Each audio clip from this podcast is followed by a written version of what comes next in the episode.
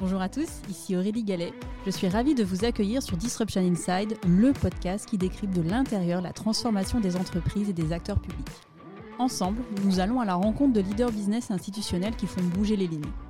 Nous allons décrypter leurs stratégies, revenir sur leurs réussites et leurs échecs et faire le plein de conseils pratiques. Mon objectif, vous aider à passer à l'action en vous inspirant des meilleurs.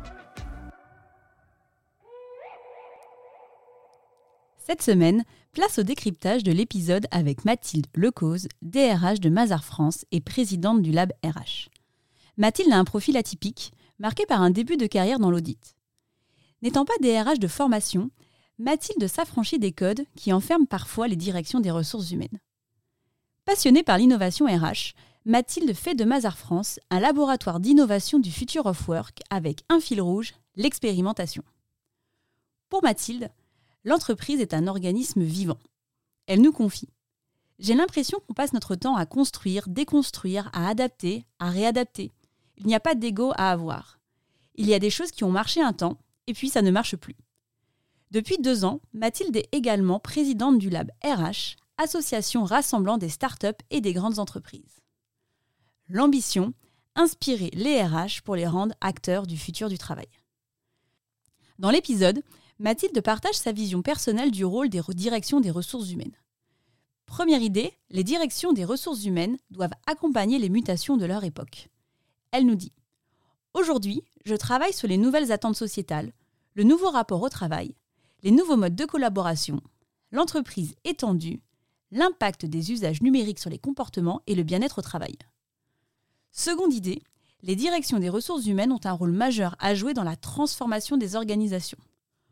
Pour Mathilde, je cite, Elles sont un acteur qui a un impact sur les autres directions dans la manière de penser et de proposer le travail au sein d'une entreprise. Troisième idée, les directions des ressources humaines doivent tirer pleinement profit de la technologie pour repositionner leur rôle au bon niveau. Mathilde nous dit Les organisations sont devenues tellement complexes et matricielles, avec tellement d'enjeux que l'on doit optimiser. Notre enjeu, en tant que RH, est de se dédier au plus qualitatif, c'est-à-dire à l'humain. Quatrième idée, le métier des ressources humaines a changé.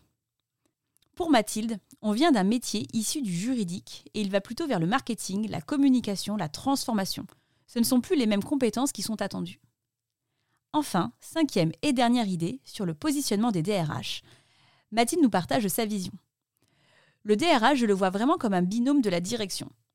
Le binôme dirigeant-DRH est extrêmement important et va s'accélérer. Ce sont les enjeux humains qui vont faire la différence. Nous avons exploré avec Mathilde trois temps forts du parcours RH d'un collaborateur. Le recrutement, le développement des talents et la fidélisation, l'engagement. Sur le recrutement et l'onboarding. Le marketing RH est une tendance de fond qui bouleverse les directions des ressources humaines.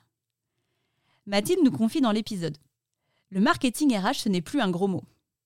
Mathilde est convaincue que la technologie doit être au service de l'humain. Elle explique dans l'épisode comment l'IA permet d'offrir une meilleure expérience candidat tout en concentrant ses équipes sur les activités à forte valeur ajoutée. Dernier point sur le sujet du recrutement et de l'onboarding, la dimension de responsabilité sociale en tant qu'employeur est devenue un véritable enjeu.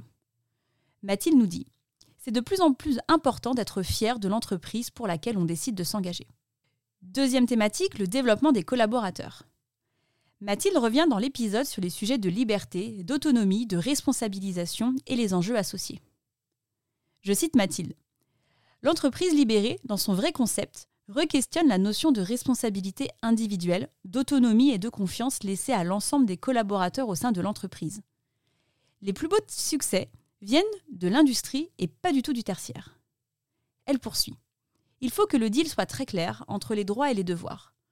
Tout le monde demande des droits, mais il y a des devoirs en face. Tous ces sujets de liberté, d'autonomie et de responsabilisation ne sont possibles que si on est très au fait des devoirs que l'on a en contrepartie. Le monde où chacun fait ce qu'il veut n'existe pas.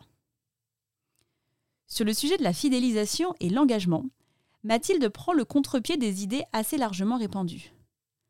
Mathilde ne travaille pas du tout sur la fidélisation. Elle travaille sur l'engagement. Quand quelqu'un part, c'est finalement qu'on ne lui a pas donné les bonnes raisons de rester.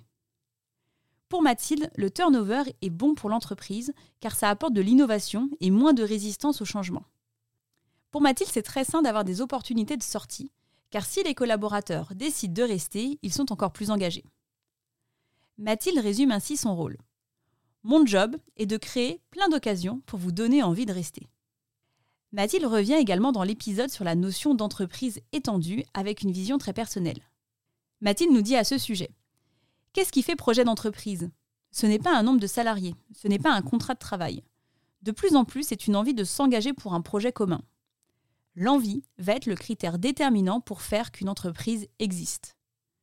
Ma mission n'est pas d'avoir des salariés mais des compétences. Recruter des personnes qui ont des compétences pour servir les missions de l'entreprise. Mathilde poursuit. Je veux les compétences et je vais là où elles se trouvent. Il y a des compétences entières qui sont beaucoup plus disponibles si on se penche du côté des indépendants. L'enjeu, c'est d'avoir les bonnes compétences au bon endroit, au bon moment. Pour terminer cet épisode, je vous laisse sur les deux grands défis RH à relever dans les deux prochaines années qui ont été partagés par Mathilde. Premier défi sur les usages numériques. Mathilde tire la sonnette d'alarme. Elle nous dit Il y a trop de numérique dans la sphère perso, trop de numérique dans la sphère pro. On est en train d'en crever. Deuxième défi Veiller à mettre l'humain au cœur des processus de décision. Je vous laisse ainsi sur cette citation de Mathilde. Quand on voit les enjeux de transition environnementale, les crises sociétales, le contexte économique, les valeurs humaines et le bien-être social doivent être au centre des décisions. Avec les valeurs, on n'est pas flexible. Sur l'exemplarité, sur le courage, sur l'équité, je ne vois pas de flexibilité possible. On ne transige pas avec les valeurs. Les DRH ne doivent rien lâcher là-dessus, et ce n'est pas évident. C'est la fin de cet épisode, j'espère qu'il vous a plu. Pour m'aider à faire connaître le podcast, c'est très simple. Parlez-en autour de vous. Mettez une note 5 étoiles accompagnée d'un gentil commentaire. Et abonnez-vous à mon compte pour être notifié des prochains épisodes.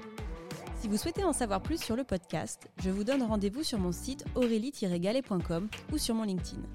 Un grand merci à tous et rendez-vous la semaine prochaine pour un prochain épisode.